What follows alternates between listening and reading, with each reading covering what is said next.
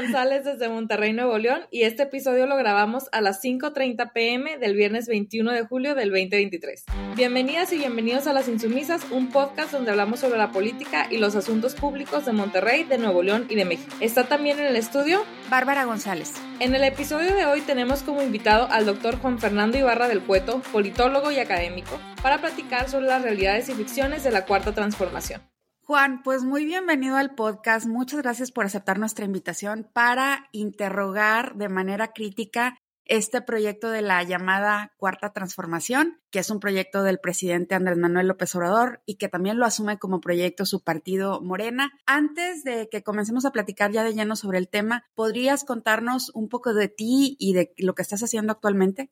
Claro, desde luego. Bueno, eh, efectivamente soy politólogo, aunque mi formación original, primera, es de administrador público. Estudié administración pública en el Colegio de México. Hace ya algún tiempo, pues trabajé un breve tiempo para el gobierno federal en México y después eh, me fui a hacer estudios de posgrado a la Universidad de Chicago. Ahí yo tuve mi maestría y mi doctorado en ciencia política. Y bueno, eso es lo que hago ahora. Soy profesor en, en la Universidad de Colgate en Nueva York y mis temas son eh, fundamentalmente el Estado. Eso es lo que, lo que estudio, capacidad estatal, cosas relacionadas con atributos del Estado. Justo acabo de terminar un manuscrito del libro a ese respecto, que espero que vea la luz el, el, año próximo, eh, una comparación de varios casos de América Latina en y bueno, esos son, son mis temas, aunque naturalmente como politólogo también observo la realidad nacional y en particular eh, los eventos eh, recientes en, México, ¿no?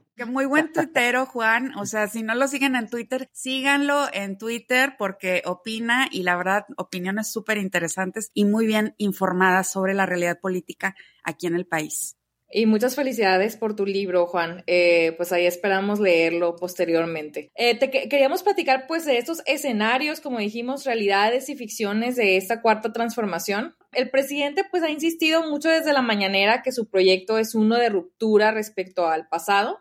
La campaña de 2018 se basó en decir y pues básicamente explotar estos errores de los gobiernos anteriores, en específico el gobierno de Peña Nieto y de Felipe Calderón, y en los primeros años de gobierno, AMLO se cansó anunciando que ellos no eran iguales y que los excesos y la corrupción eran parte del pasado. Vimos varias acciones iniciales que parecían que siempre sí íbamos a tener un cambio, como es el caso, por ejemplo, de la renuncia de la secretaria de Medio Ambiente por parar un avión para subirse. Sin embargo, conforme ha avanzado el sexenio, nos hemos encontrado con muchos escándalos de corrupción, como eh, Segalmex y la Casa Gris de José Ramón López Beltrán, y no solo eso, sino que incluso el presidente, de cara a los comicios del 2024, ha replicado los abusos que Vicente Fox realizó cuando AMLO era candidato, con la ahora pre-precandidata Xochitl Gálvez.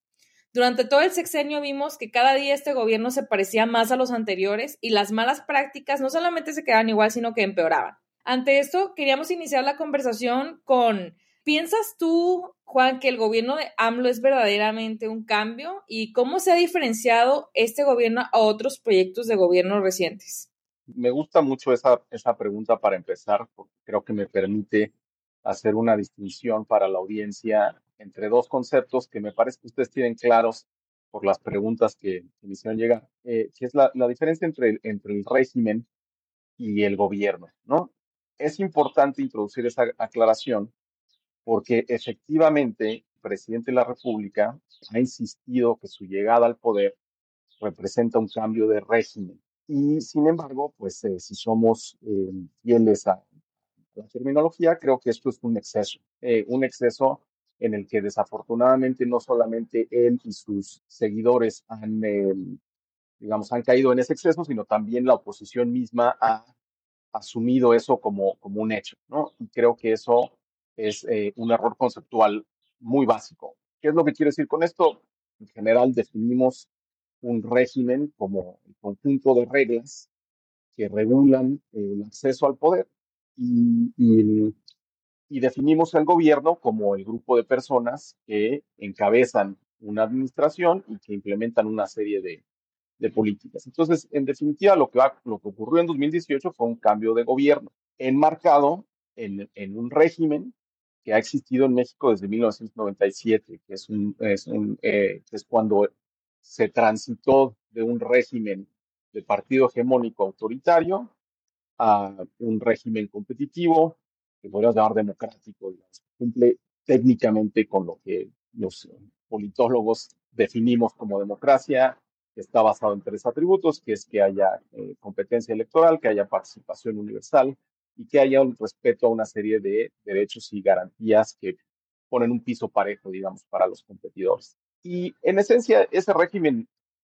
empezó en el 97 y sigue como, como estaba, ¿no? Ha tenido cambios a las fórmulas electorales y demás, pero en ese régimen estamos. Es el, es el mismo régimen que ha existido desde entonces, sigue existiendo hasta ahora después de la llegada del observador y lo más probable es que siga existiendo eh, una vez que termine su, su sexenio. Ahora, sí, naturalmente su llegada al poder, como viene de un partido diferente al que estaba eh, gobernando hasta 2018 y traía él una agenda eh, muy ambiciosa de muchas cosas, pues sí podemos decir que eh, su, gobierno ha introducido una serie de cambios en términos de política pública que lo distinguen o lo diferencian, digamos, de los gobiernos previos, particularmente los tres gobiernos previos que, le antecedieron. Y marcaría yo tres diferencias que podamos discutir en detalle si es que eso es de su interés. La primera tiene que ver con la, con la inversión en, en megaproyectos. Esto es un cambio significativo. Eh, hace mucho tiempo que el gobierno mexicano no invertía en este tipo, de proyectos de esta naturaleza. Hablo en particular de la refinería de Dos Bocas, el, el tren Maya, el aeropuerto. Eso digamos, marca una cierta diferencia, ¿no? Bueno, el aeropuerto no tanto porque ya se venía construyendo otro que era muy necesario para la Ciudad de México, pero los otros dos sí marcan un poquito una diferencia. Después está la política social, en la que hay un, hay un giro, hay que matizarlo, ¿no? El giro más importante es que abarca un grupo más amplio de población y se dan más recursos en transferencias de lo que pasaba antes. Si qué tanto eso ha resultado en mejoras es algo que es complicado de responder, pero no se le puede negar eh, al gobierno que, que ha, dado un giro, digamos, en la política social que abarca a más personas. Muy emparejado con eso, un cambio en la eh, política laboral eh, salarios, em, que está un poco empatado, digamos, con esto. Y finalmente, yo apuntaría a una diferencia significativa en términos de la administración del Estado, eh, que obviamente es un tema que a mí me interesa mucho, en esto que, que él llama la austeridad, ¿no? que es un poco contradictorio, ¿no? Porque de un lado el gobierno gasta a manos llenas en los megaproyectos de los que hablé hace un momento, incluso en, los mismos cambios de la política social, y sin embargo en la administración del Estado ha aplicado una serie de medidas muy draconianas para limitar el, tamaño del, del, aparato público, para quitarle prestaciones a los trabajadores Estado, y además ha usado selectivamente estas medidas de autoridad para quitarle autonomía, fuerza, poder a algunos órganos autónomos del Estado mexicano, entre ellos los que se conocen como OCAS, los órganos constitucionalmente autónomos, pero no solamente los OCAS, en un esfuerzo por centralizar, digamos, el, poder. Em, y esto me lleva, digamos, como a, plantearles lo que sería mi evaluación general de lo que observo de, Andrés Manuel, de su sexenio, eh, que es un poco contrastante con lo que muchos colegas míos observan, ¿no? Creo que hay muchos de mis colegas que han puesto mucha atención o han prendido, digamos, las alarmas en cuanto al régimen, eh, los riesgos, digamos, del observador y del eh, Morena con respecto al régimen democrático. Y aunque creo que las alarmas en cierto sentido están justificadas por temas que ahora comentaremos, yo creo que hemos subestimado el efecto que, que mm, este gobierno, esta administración está teniendo en la administración del Estado y en las capacidades del Estado mexicano.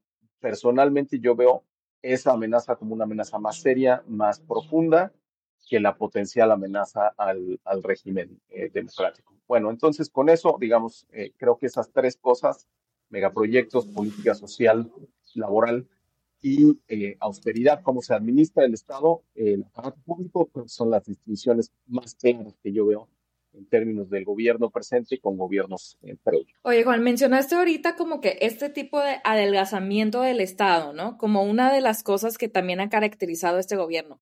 ¿Es esta una continuidad con proyectos anteriores? O sea, ¿es esto lo que agarra el gobierno de López Obrador de los proyectos anteriores?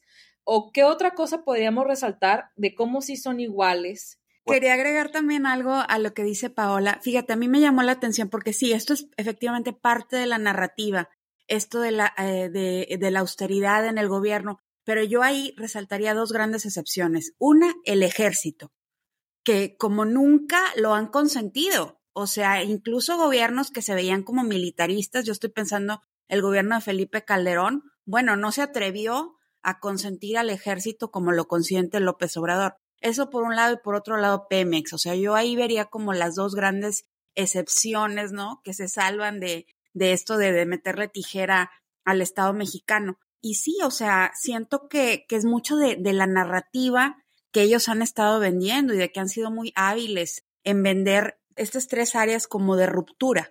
Claro, estoy de acuerdo y, y digo, justo me iba a referir ahora eh, con esta segunda pregunta a elementos de continuidad, porque aunque sí es verdad que hay elementos eh, con respecto al ejército que son cualitativamente distintos, creo que en general esa relación con el ejército, el papel que tiene el ejército en, en, la política de seguridad interna es definitivamente una, una línea de continuidad. Pero quiero retomar el hilo empezando con el primer planteamiento de Paola, que tiene que ver con el adelgazamiento del Estado, porque creo que aquí es muy importante señalar que irónicamente no es un punto de, de continuidad, a pesar de que ideológicamente uno pensaría que así podría haber sido, digamos, los tres gobiernos previos a López Obrador estaban ideológicamente a la derecha de su, de su partido, el Partido Acción Nacional, el Partido Revolucionario Institucional, eh, Fox, Calderón y Peña, y sin embargo, en ninguno de los tres casos eh, fue parte, digamos, de su, de su política, ni el adelgazamiento del Estado,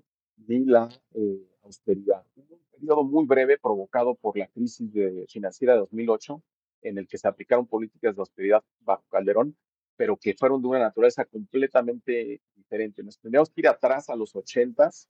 Con la Madrid, ¿no? Gobiernos, exactamente, para encontrar gobiernos que tuvieran una afección por la austeridad y por el adelgazamiento del Estado semejante a la que tiene eh, Andrés Manuel Obrador. Es realmente algo pues muy sorprendente, ¿no? Por, especialmente por la, digamos, el, el, la posición ideológica que en teoría eh, su partido y él eh, ocupan. Entonces creo que este es un punto, insisto, de ruptura, no de, no de continuidad. Sí hay elementos de continuidad con los eh, otros tres gobiernos, bueno, incluso podríamos irnos más atrás. En, el primer aspecto que quiero comentar, nos podemos ir un poco más atrás, que es en la política económica. La política económica ha tenido una continuidad realmente notable, también un poco sorprendente dada la, posición ideológica de Morena y de, y del observador, pero a él, él y su equipo económico han decidido mantener, digamos, la pauta en una serie de cosas que incluyen las relaciones de México con, con, el exterior, las relaciones comerciales de México con el exterior, que incluye el Tratado de Libre Comercio como el puntal, digamos, para la estrategia de,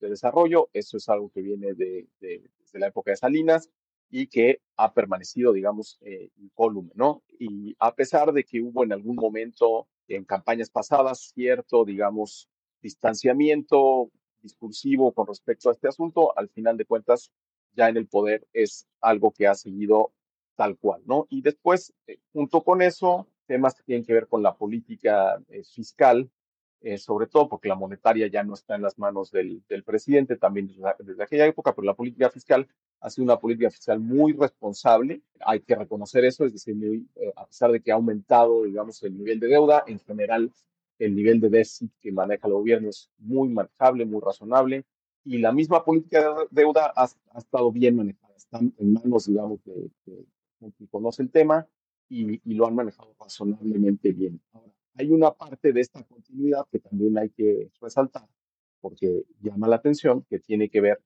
no con la política fiscal de gasto y de ingresos, sino con la política tributaria, es decir, cómo se cobran impuestos en, en México y aunque haya habido cambios un poco en, el margen, digamos, de buscar apretar a algunos contribuyentes para aumentar la recaudación, el problema de fondo que tenemos, que es una estructura impositiva muy débil, que realmente hace que el Estado mexicano cobre muchos menos impuestos de los que debería, eso se ha mantenido tal cual. No se ha mantenido tal cual, sino que es una de las cosas que el gobierno presume. Es decir, que no ha aumentado los impuestos, que, que, los, que los impuestos siguen como estaban antes. Y bueno, obviamente es algo que llama la atención porque uno lo que espera, imagina de un gobierno de izquierda, pues es que proponga una estructura impositiva más progresiva, ¿no? Eh, en la que se cobren más impuestos y el Estado tenga mayores capacidades para hacer frente a los retos que, que tienen. Entonces, creo que en ese elemento hay una clara continuidad que va hasta atrás, hasta Salinas.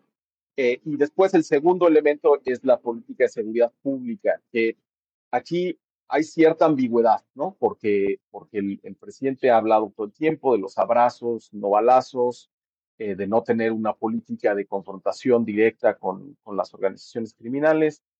Y bueno, eso era un poco lo que venía haciendo eh, Enrique Peña Nieto, que, marcó, digamos, un cambio con la estrategia que, había tenido Calderón, que fue el primer presidente que abiertamente quiso lidiar con el problema del crimen organizado con un enfrentamiento directo. Pero en, los hechos, digamos, al final de cuentas, en lo que se ha consolidado es este lugar privilegiado que ocupa el ejército, una institución coercitiva en la estrategia de seguridad pública y en una continuidad que no solamente mantiene los niveles de intervención del ejército en donde están, sino que los ha aumentado. ¿no? El, ejército tiene ahora más atribuciones para hacer este tipo de cosas.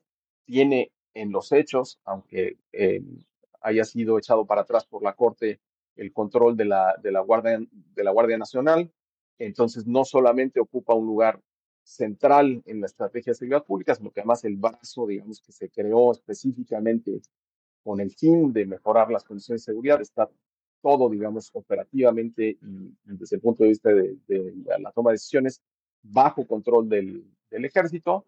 Y hay además otra serie de cosas y de elementos que incluyen la investigación del crimen de Ayotzinapa, que nos indica que no solamente el ejército ocupa una posición eh, privilegiada en la estrategia de seguridad pública, sino que además tiene protección política eh, para mantener niveles de impunidad que, venían ya existiendo desde hace eh, algún tiempo, ¿no? Creo que esto es una línea de, continuidad muy, muy preocupante, porque además no ha venido acompañada en lo absoluto de algún esfuerzo de profesionalizar al aparato de procuración de justicia, ¿no? es decir, todo el énfasis ha estado puesto en, en la parte, digamos, positiva, eh, y todos los boquetes los quieren tapar con el ejército, ¿no? Probablemente no tiene, o sea, digamos, lo que estamos viviendo es una crisis de impunidad sin precedentes. Tenemos más de 100 mil desaparecidos en, en, México, niveles de homicidio que, bueno, en México no había visto históricamente, no tenemos registro histórico de un nivel de homicidio como el que tenemos eh, ahora.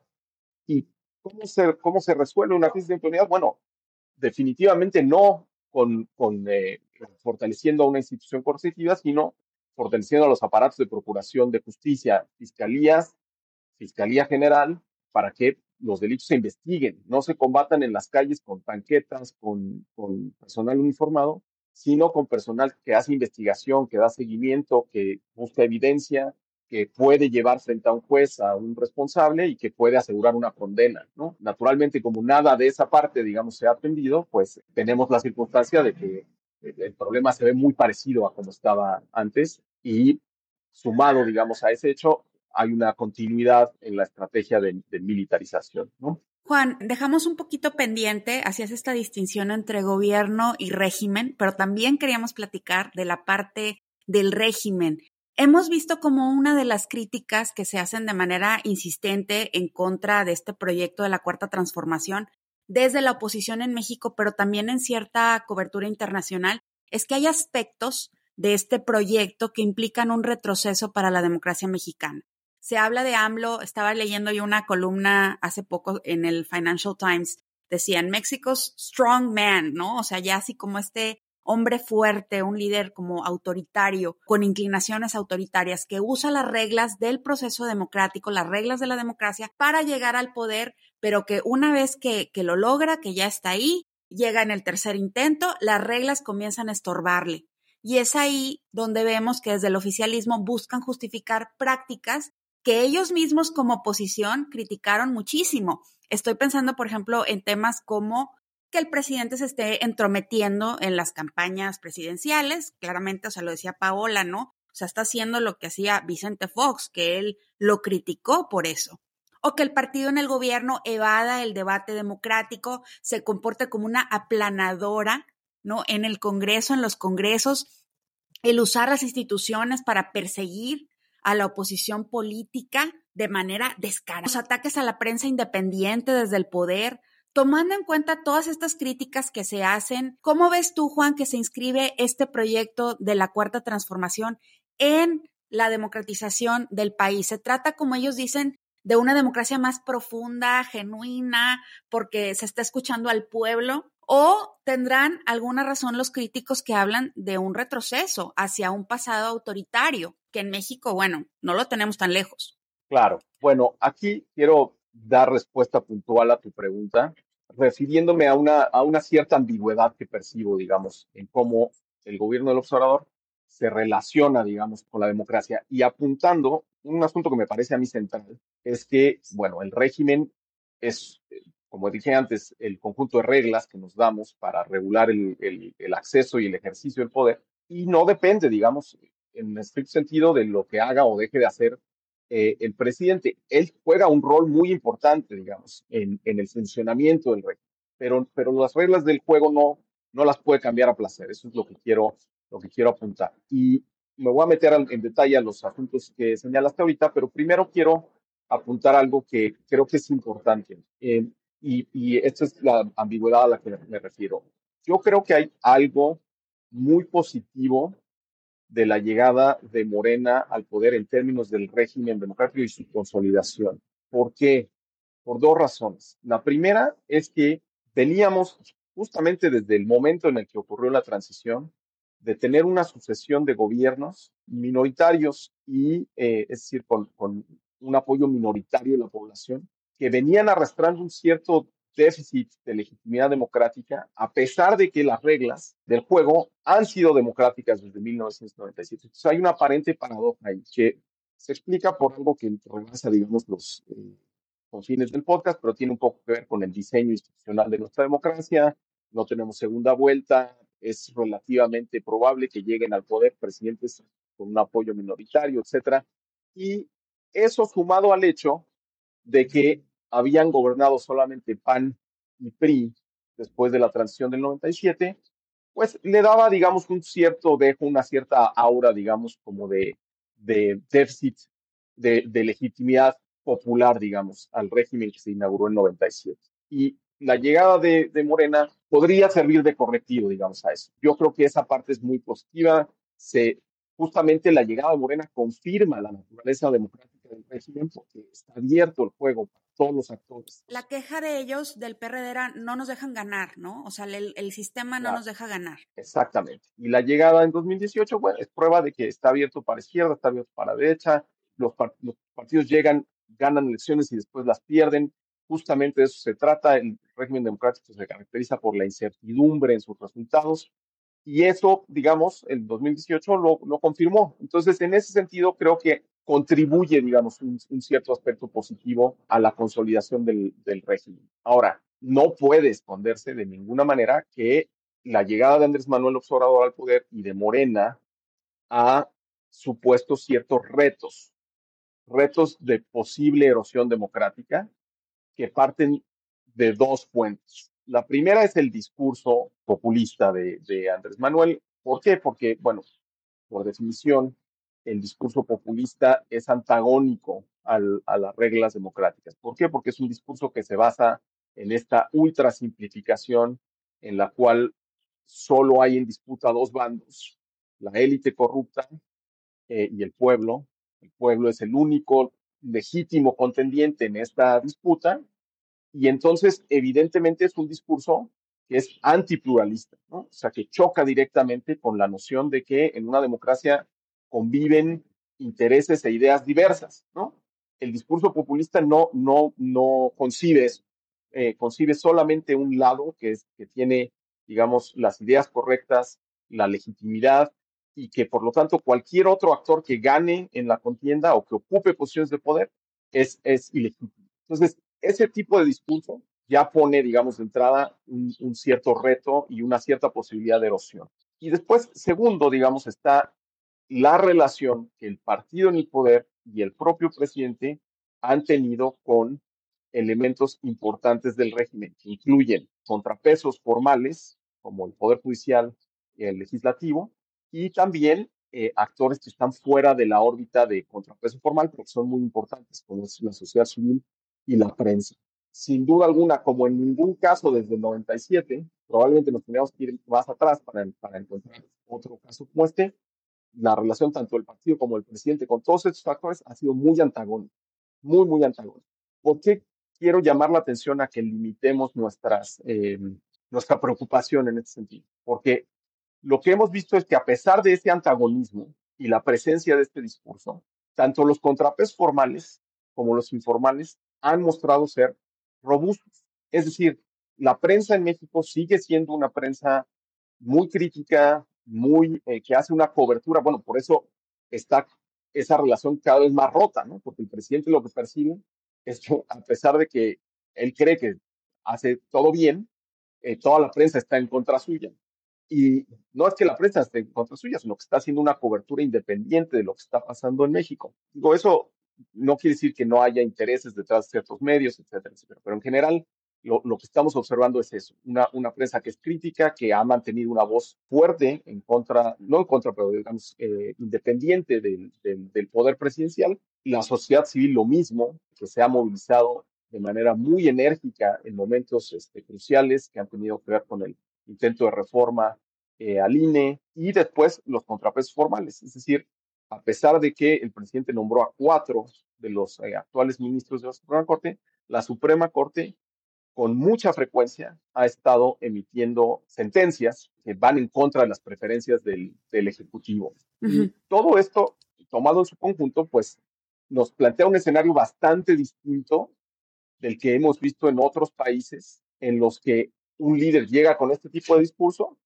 y un partido llega con estos objetivos. O sea, puedo referir a varios de ellos, Turquía, en Ecuador antes, en los que efectivamente estos líderes, Correa en Ecuador, Erdogan en Turquía, han podido capturar a la Suprema Corte, han podido cambiar eh, las atribuciones del Ejecutivo con respecto a otros poderes, han cambiado el, el, el, funcionamiento de las elecciones, han podido perseguir judicialmente a reporteros y a otros opositores políticos. Y eso no, no lo estamos viendo. No, no quiero decir que, que quizás no lo quisieran eh, no lo sé, no me, no me, no me puedo exceder, digamos, y suponer eso. Pero lo que sí veo es que esos contrapesos están ahí y están. Es que no les ha salido todavía. Eh, exacto. Eh, ahora, eso no quiere decir que no sea una amenaza, que no, que no sea uh, un tema de preocupación, pero creo que tendríamos que aquilatar eh, cuidadosamente la medida en la que esos riesgos se han materializado. Y yo hasta ahora lo que percibo es que, es que no ha sido el caso, ¿no? La amenaza ha estado ahí, pero esos contrapesos, tanto formales como informales, han, resistido bien. Creo que eso, de nuevo, nos habla de que ese régimen al que transitamos en 97 está ahí hasta ahora. Oye, Juan, todo parece indicar pues que habrá una continuidad de este llamado proyecto de la 4T. Sin embargo, vemos que en lugar de consolidarse como figuras independientes, las corcholatas se han colgado de esta popularidad de AMLO y que de continuar con esta manera parece ¿no? O sea, tenemos la percepción de que no podrán salir de la sombra del caudillo, ya que la legitimidad del proyecto yace, o sea, es algo que se ha comentado desde hace mucho tiempo, en la figura de López Obrador. Eh, ¿Tendría alguna implicación para la democracia en nuestro país esta continuidad del proyecto pues, de la Cuarta Transformación con una victoria del candidato o la candidata presidencial del oficialismo en el 2024?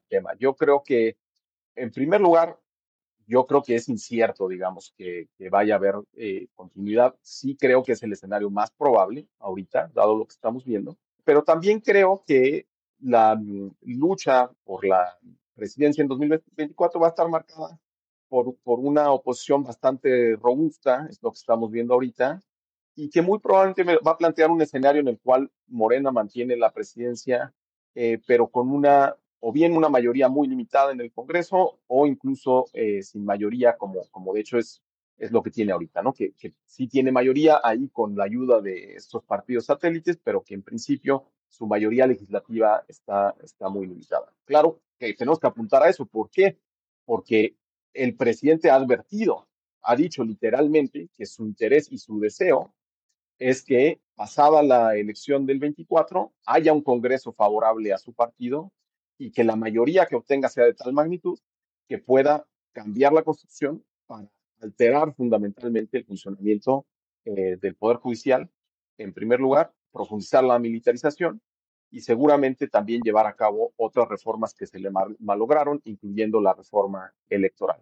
Todas estas propuestas son, hay que decirlo sin ambigüedad, estamos advertidos, digamos, de que es el deseo del, del partido en el poder.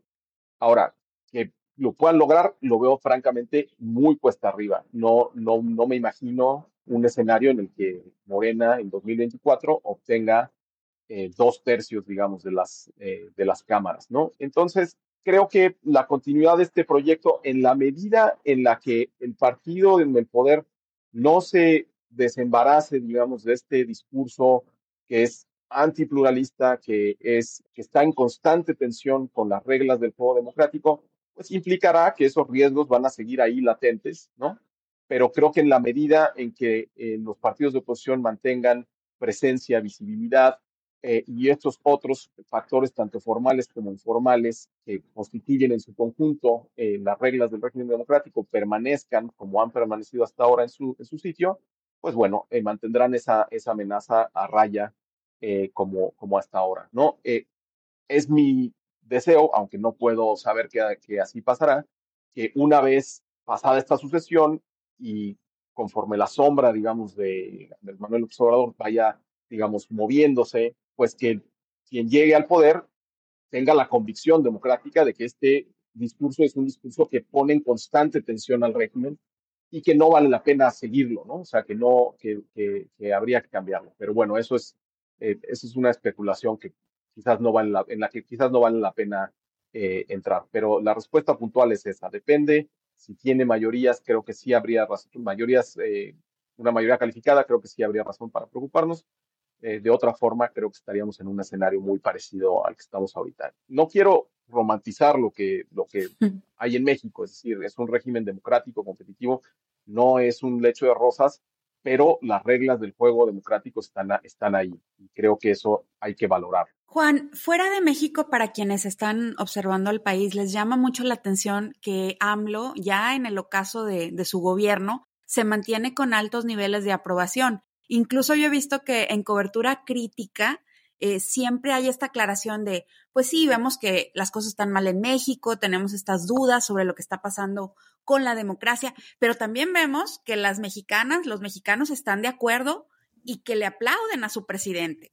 Y en la mañanera les gusta mucho dar estas encuestas donde miden la popularidad de líderes en el mundo y AMLO aparece en los primeros lugares con jefes de Estado como Modi de la India o Bukele del Salvador, pues que son líderes a los que también se, se les cuestiona. Y eso AMLO, a AMLO y a sus simpatizantes no les gusta que los comparen. Siempre hay como esta intención de que se les vea como una singularidad, como algo realmente único, irrepetible en el mundo. Y eso es algo que desde mi punto de vista comparten con el PRI hegemónico, ¿no? De buscar, no, es que nosotros somos como nosotros y ya, ¿no? No hay, no hay punto de comparación. Tienen razón los, los obradoristas en esto de que no se les puede comparar. ¿Con qué otros proyectos políticos en el mundo podríamos compararlos?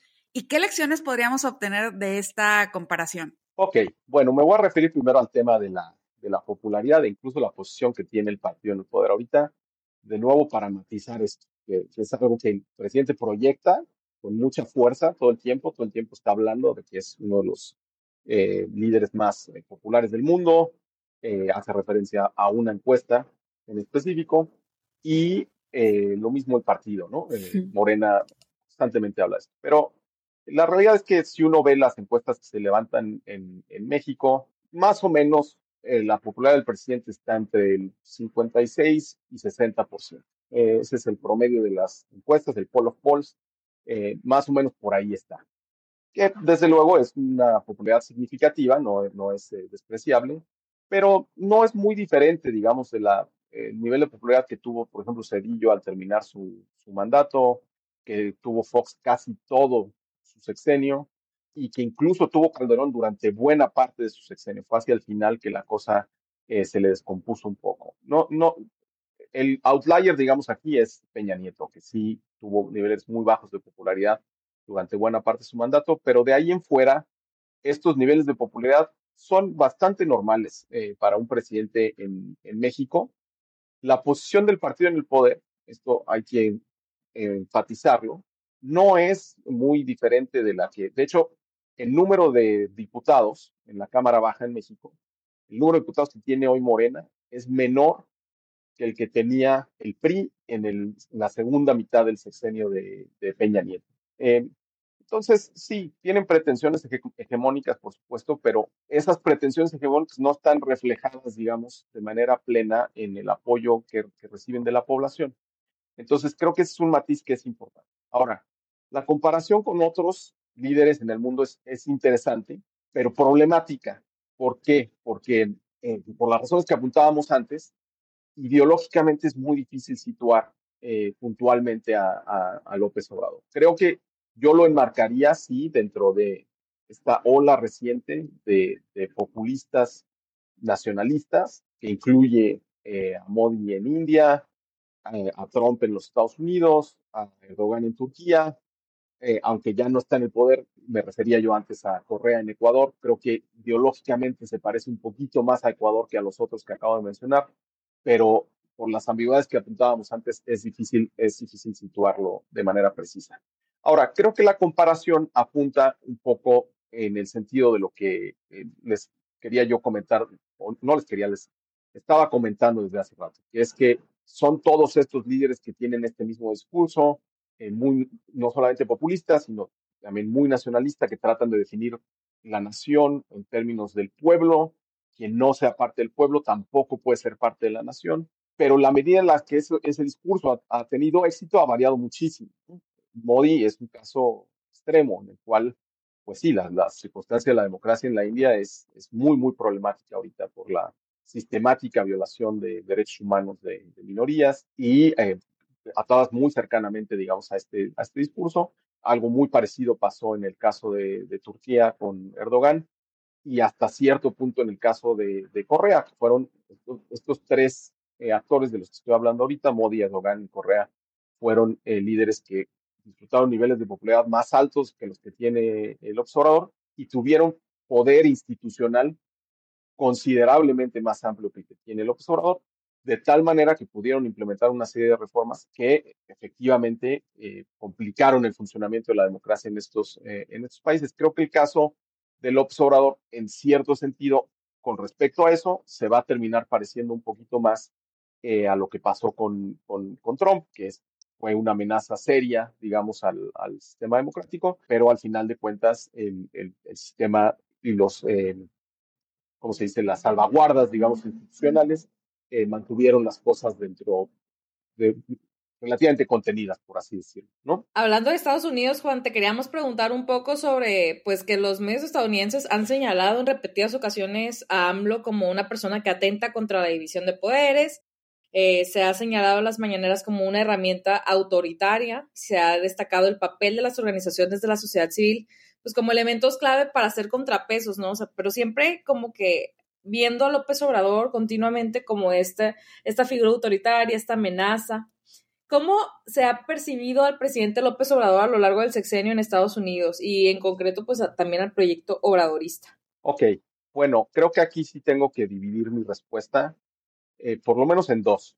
El, lo primero es eh, cómo lo percibe la población en general. Y creo que aquí esto puede ser bueno, puede ser malo, no lo sé, pero, pero el, el hecho es que la sociedad americana es una sociedad que ve mucho hacia adentro, es un poco la naturaleza y la característica de un país tan poderoso que tiene un, un, papel eh, tan importante en muchas zonas eh, del mundo y que hace que en general la población no tenga mucho, digamos, eh, conocimiento de lo que pasa en México.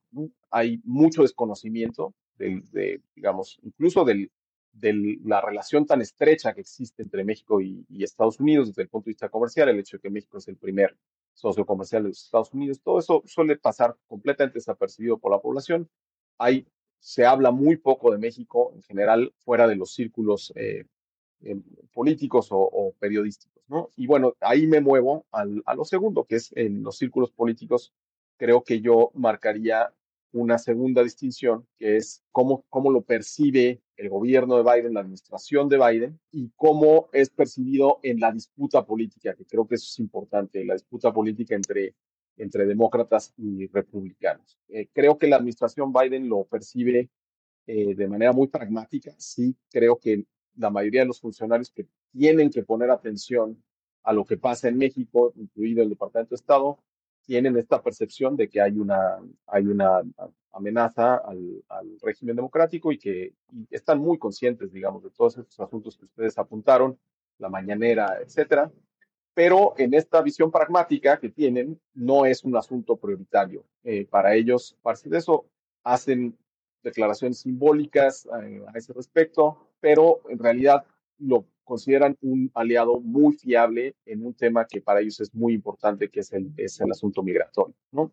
Entonces hay una especie de, quid pro quo, como de intercambio, digamos, en el que la administración Biden un poco no se mete en los temas que tengan que ver con eh, pues posible erosión democrática, ataques a la sociedad civil, a la prensa, etcétera. Incluso no se mete mucho en temas eh, que tienen que ver con la política energética de eh, esta administración, pero a cambio, a cambio, la administración de López Obrador tiene que continuar jugando este papel de eh, ser eh, la, la, autoridad que detiene, digamos, el flujo migratorio, controla el flujo migratorio hacia los Estados Unidos, acepta además este, recibir a mucha de la eh, población que está tratando de, entrar a los Estados Unidos.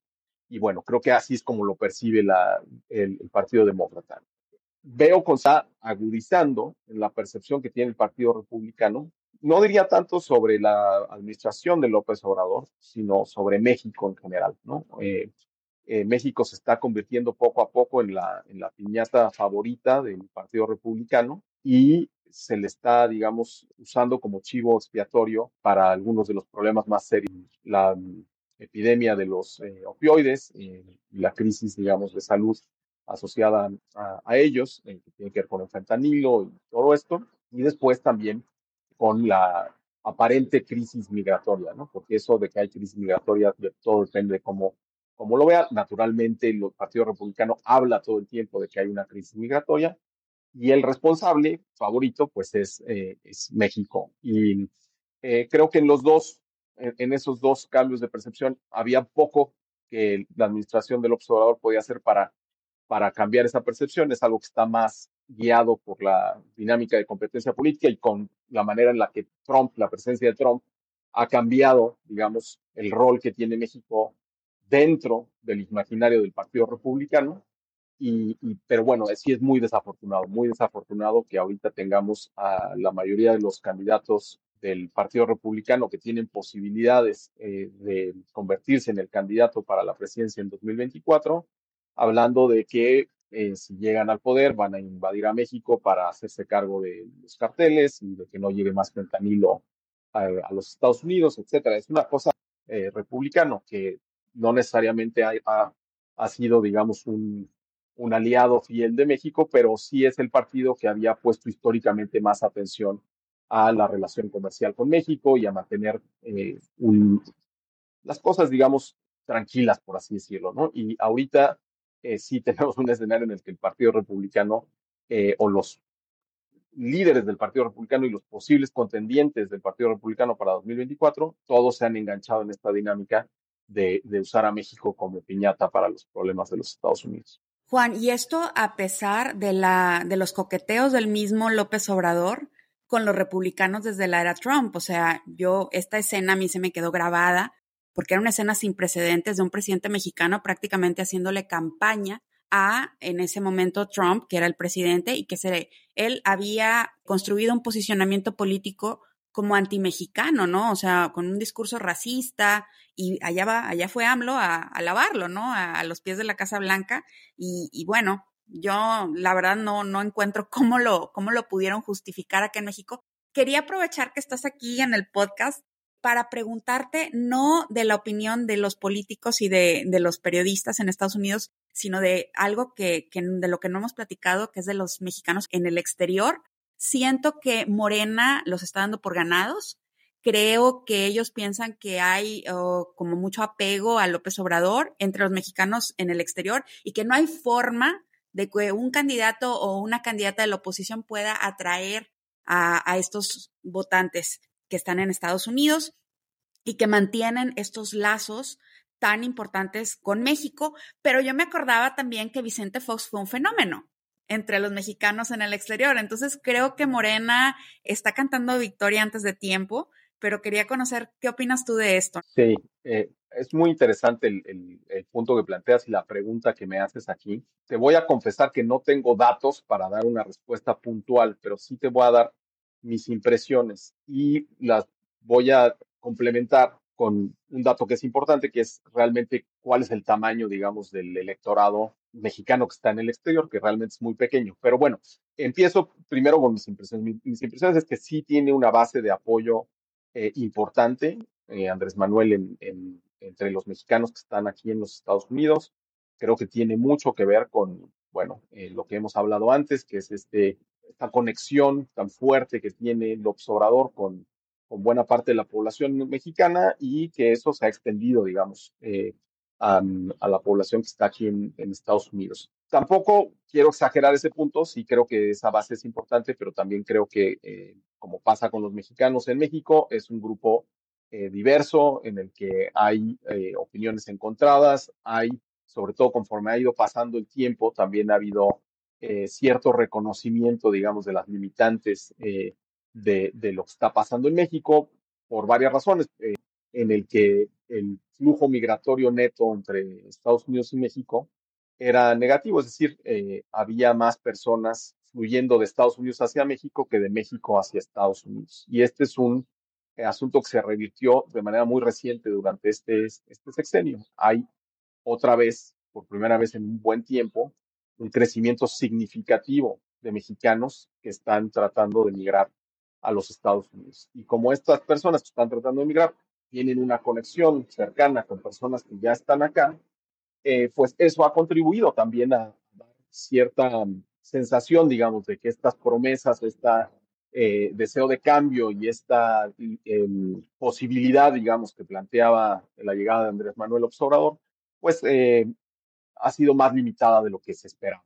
Y entonces creo que eso ha contribuido a que la, aunque la base popular que tiene Andrés Manuel López Obrador siga siendo significativa en entre los mexicanos que viven en Estados Unidos, creo que, que no es eh, ni absoluta, ni, total, ni nada que se le parezca. ¿no? Eh, ahora, creo que qué tanto importa esto para la elección, pues eh, el, el, problema que tenemos, y sí lo planteo como un problema, porque creo que es una deuda histórica del Estado mexicano, es que por razones que no tienen nada que ver con la diáspora, que tienen que ver con lo difícil que fue armar un sistema electoral confiable en México, se pusieron una serie de candados para el, para el, para el voto en general en México, pero que incluyó a votar en el exterior, eh, que hace muy difícil, ha hecho históricamente muy difícil para la población en el exterior.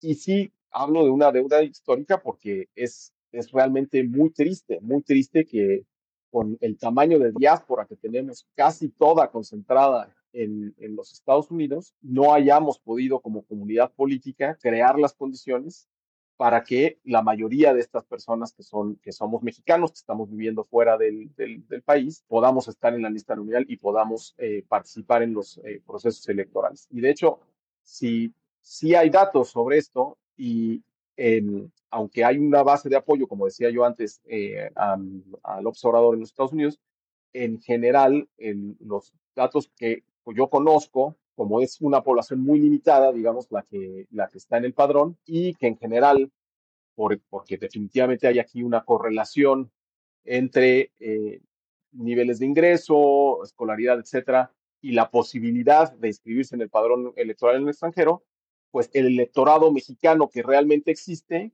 no se parece, digamos, ni al electorado general en México, ni tampoco se parece necesariamente o refleja las preferencias que tiene la población mexicana eh, en los Estados Unidos, ¿no? Entonces, creo que es un dato, es un dato importante.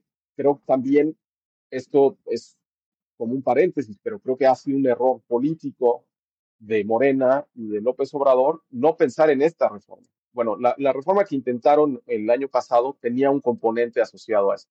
Después lo votaron y se concentraron en la idea, digamos, de desmantelar administrativamente al INE, pero tenía originalmente un componente para facilitar la inscripción en el padrón electoral de parte de los votantes en el exterior, pero no lo terminaron haciendo y yo creo que podría haber sido políticamente algo redituable por lo que apuntaba yo antes de que creo que sí hay eh, apoyo al López Obradorismo en, aquí en los Estados Unidos. Juan, pues ya se nos está acabando el tiempo en el podcast, pero no queríamos irnos sin antes preguntarte por alguna recomendación de un libro, un artículo, una película que nos ayude a comprender más sobre todos estos temas de los que hemos estado platicando. Sí, claro. Bueno, la verdad es que me encantaría recomendar una película, porque genial, ¿no? Poder recomendar una película que, que, nos ilumine estos temas, pero no me, no me viene a mente eh, eh, ninguna. Entonces, voy a hacer eh, lo apropiado para un nerd como yo, que es recomendar textos.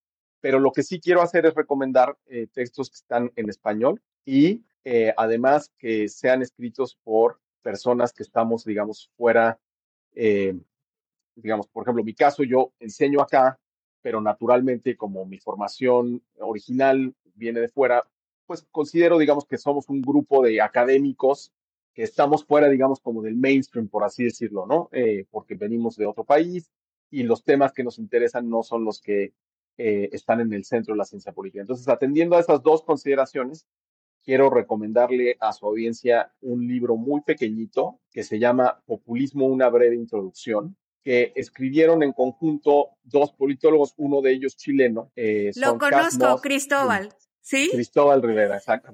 Cristóbal Rovira, perdón. Exactamente, exactamente. Bueno, qué bueno que, que traje a un autor que hasta conoces. Bueno, eh, ofrecen una definición, me parece la más sencilla y la conceptualmente más limpia para entender el, el populismo y eh, está traducido al español y, y la verdad es que se lee rapidísimo. Es un texto muy, muy cortito, lo publicó Alianza en español y creo que vale mucho la, mucho la pena. Y después les quiero recomendar un texto que se llama Oposición en los márgenes, estrategias contra la erosión de la democracia en Colombia y Venezuela.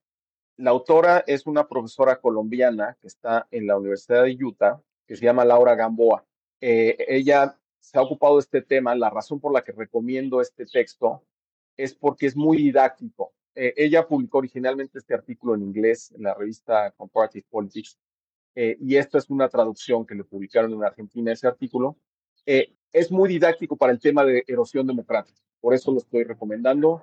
Los casos no se parecen al mexicano, ni, ni el caso de Colombia ni el caso de Venezuela, creo, ofrecen parámetros de comparación muy productivos, pero ilustra muy bien la idea de qué es erosión democrática, cómo se produce y bajo qué condiciones se puede evitar, digamos, que esa erosión eh, continúe. Y por eso creo que es un texto relevante. Y termino nada más con una pequeña eh, autopromoción, porque está directamente vinculado con esto. Va a salir publicado en el siguiente número de la revista de Ciencia Política eh, de la Universidad Católica de Chile un texto de mi autoría que se llama Plebiscitarianismo, y capacidad estatal en México, eh, en el que reflexiono sobre los temas de los que estamos hablando ahorita. Este texto de salir en agosto y en agosto ya estará disponible para que lo puedan leer eh, su audiencia y, ahí profundizo, digamos, en varias de las cosas que hemos hablado hoy. Nos lo pasas, Juan, para publicarlo. Muchísimas gracias, Juan, por estar aquí con nosotras, por haber aceptado nuestra invitación. Gracias por esta plática tan enriquecedora sobre el panorama político actual de México. Este fue el episodio 45 de Las Insumisas. Les agradecemos mucho que nos escuchen y que compartan el podcast. Les invitamos a que se suscriban para recibir notificaciones y también pueden seguirnos en nuestras redes sociales arroba insumisasnl en Twitter e Instagram. Ya pueden visitar nuestra página de lasinsumisaspodcast.com donde iremos subiendo transcripciones de las entrevistas. Soy Paola González. Soy Bárbara González. Gracias por escucharnos y hasta la próxima.